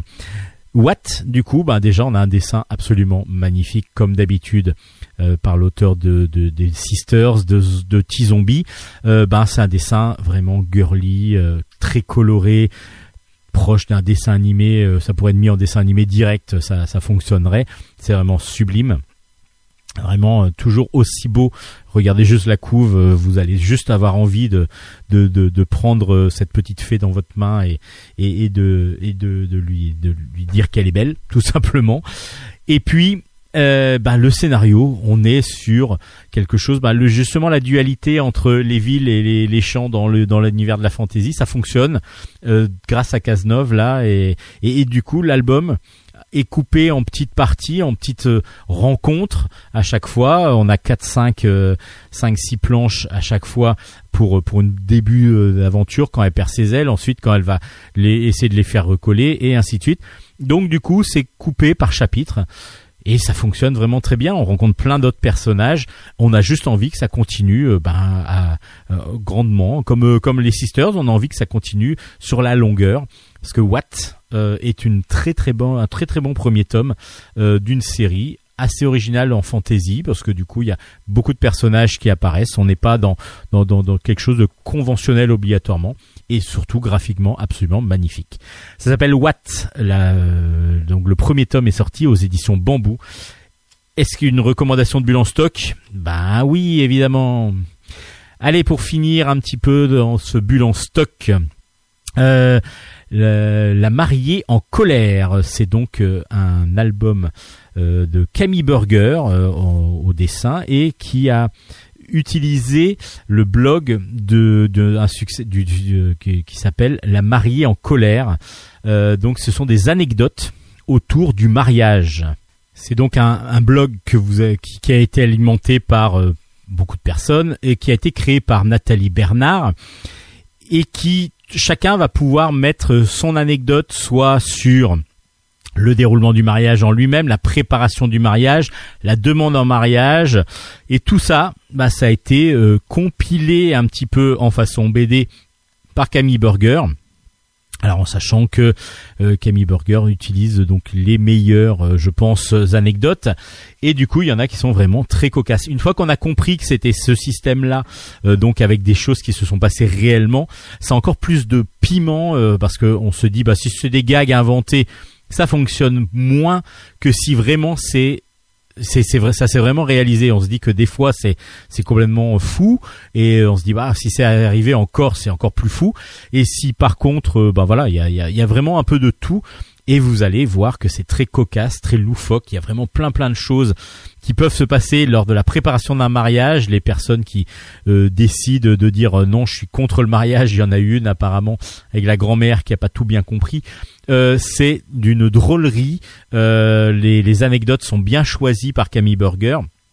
Et puis son dessin, elle le rend très vif, très très très très dynamique. Donc du coup, euh, ne cherchez pas un dessin très précis, très posé. Au contraire, on est dans du dynamisme, on est dans de la folie même un petit peu dans le dessin par moment, euh, avec des expressions vraiment très bien marquées. C'est très agréable. Euh, je vous ai pas dit que c'était aux éditions Jungle, je crois, La mariée en colère, mais ça fonctionne très bien une fois que vous avez compris que c'était bien des anecdotes. Je dis ça parce que j'ai pas obligatoirement compris que c'était je pensais que c'était vraiment des choses inventées par les autrices et en fin de compte, non, c'est vraiment des anecdotes créées, euh, enfin non pas racontées par des gens à qui ça s'est arrivé. Donc du coup, ça a un autre piment, je trouve, lorsque l'on sait ça.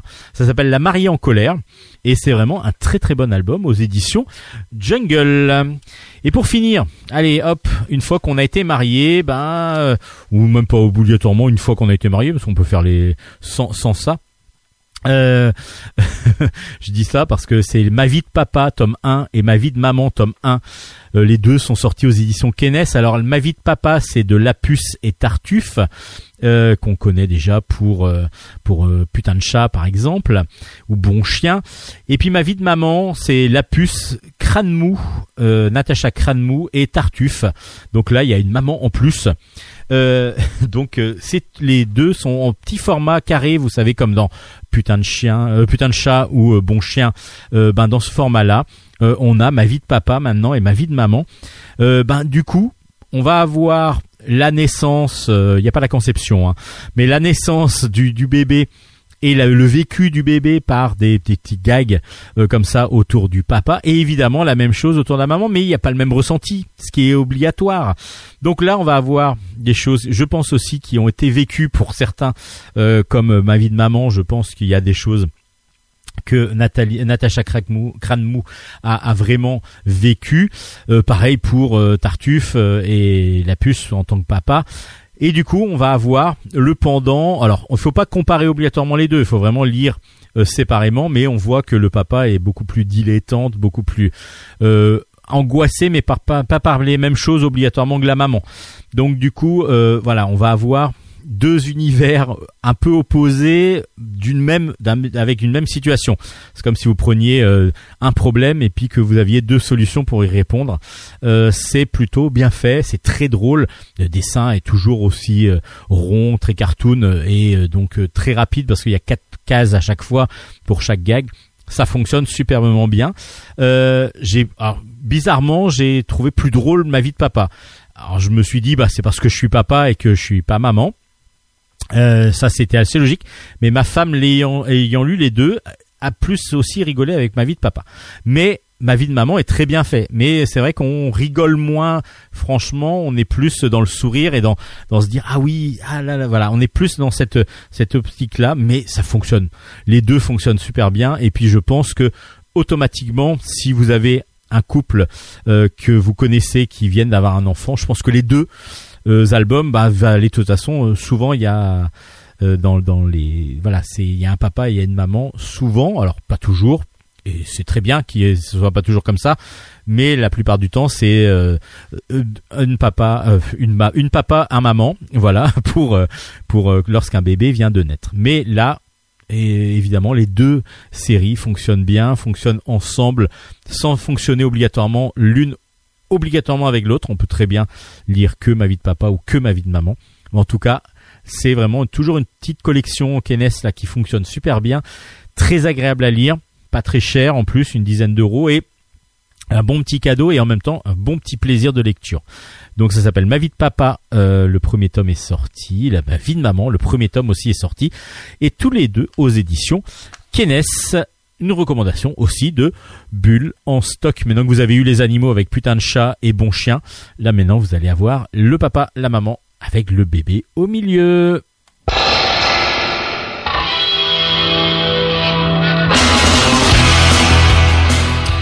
Et voilà, Bulle en stock, c'est fini pour aujourd'hui, mais vous nous retrouverez la semaine prochaine pour des nouvelles chroniques, des nouveaux mondes graphiques à explorer.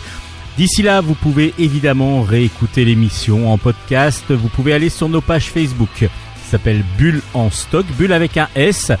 Sur cette page Facebook, vous pourrez retrouver l'ensemble des références, des albums chroniqués, ce qui vous permettra évidemment d'aller les acheter. Vous pouvez aussi aller sur ma page Facebook qui s'appelle Steven Bescon. Et là, vous avez aussi la possibilité de voir euh, bah, la même chose quasiment, mais avec euh, en plus des réactions davantage d'auteurs. Euh, vous pouvez évidemment aller nous podcaster, euh, ça nous fera rien du tout, au contraire, ça nous fera même plaisir. Euh, L'ensemble des podcasts sont disponibles sur les pages Facebook, mais aussi sur la page de Radio Grand Paris, la radio qui nous accueille avec Nicolas Godin aux commandes. Merci Nicolas. Donc vous allez aller sur la page culture, ensuite la page euh, Bulle en stock, et vous aurez l'ensemble des podcasts de l'émission. Voilà, c'est tout aujourd'hui, c'est tout pour aujourd'hui en stock. On retrouvera Hélène, je l'espère, en réel et en physique dans le studio la semaine prochaine. D'ici là, portez-vous bien, lisez bien. J'espère que nos conseils vous ont été utiles. Allez, on se retrouve la semaine prochaine. Bonne semaine à toutes et à tous. Bonne lecture. Allez, ciao, ciao, ciao, ciao.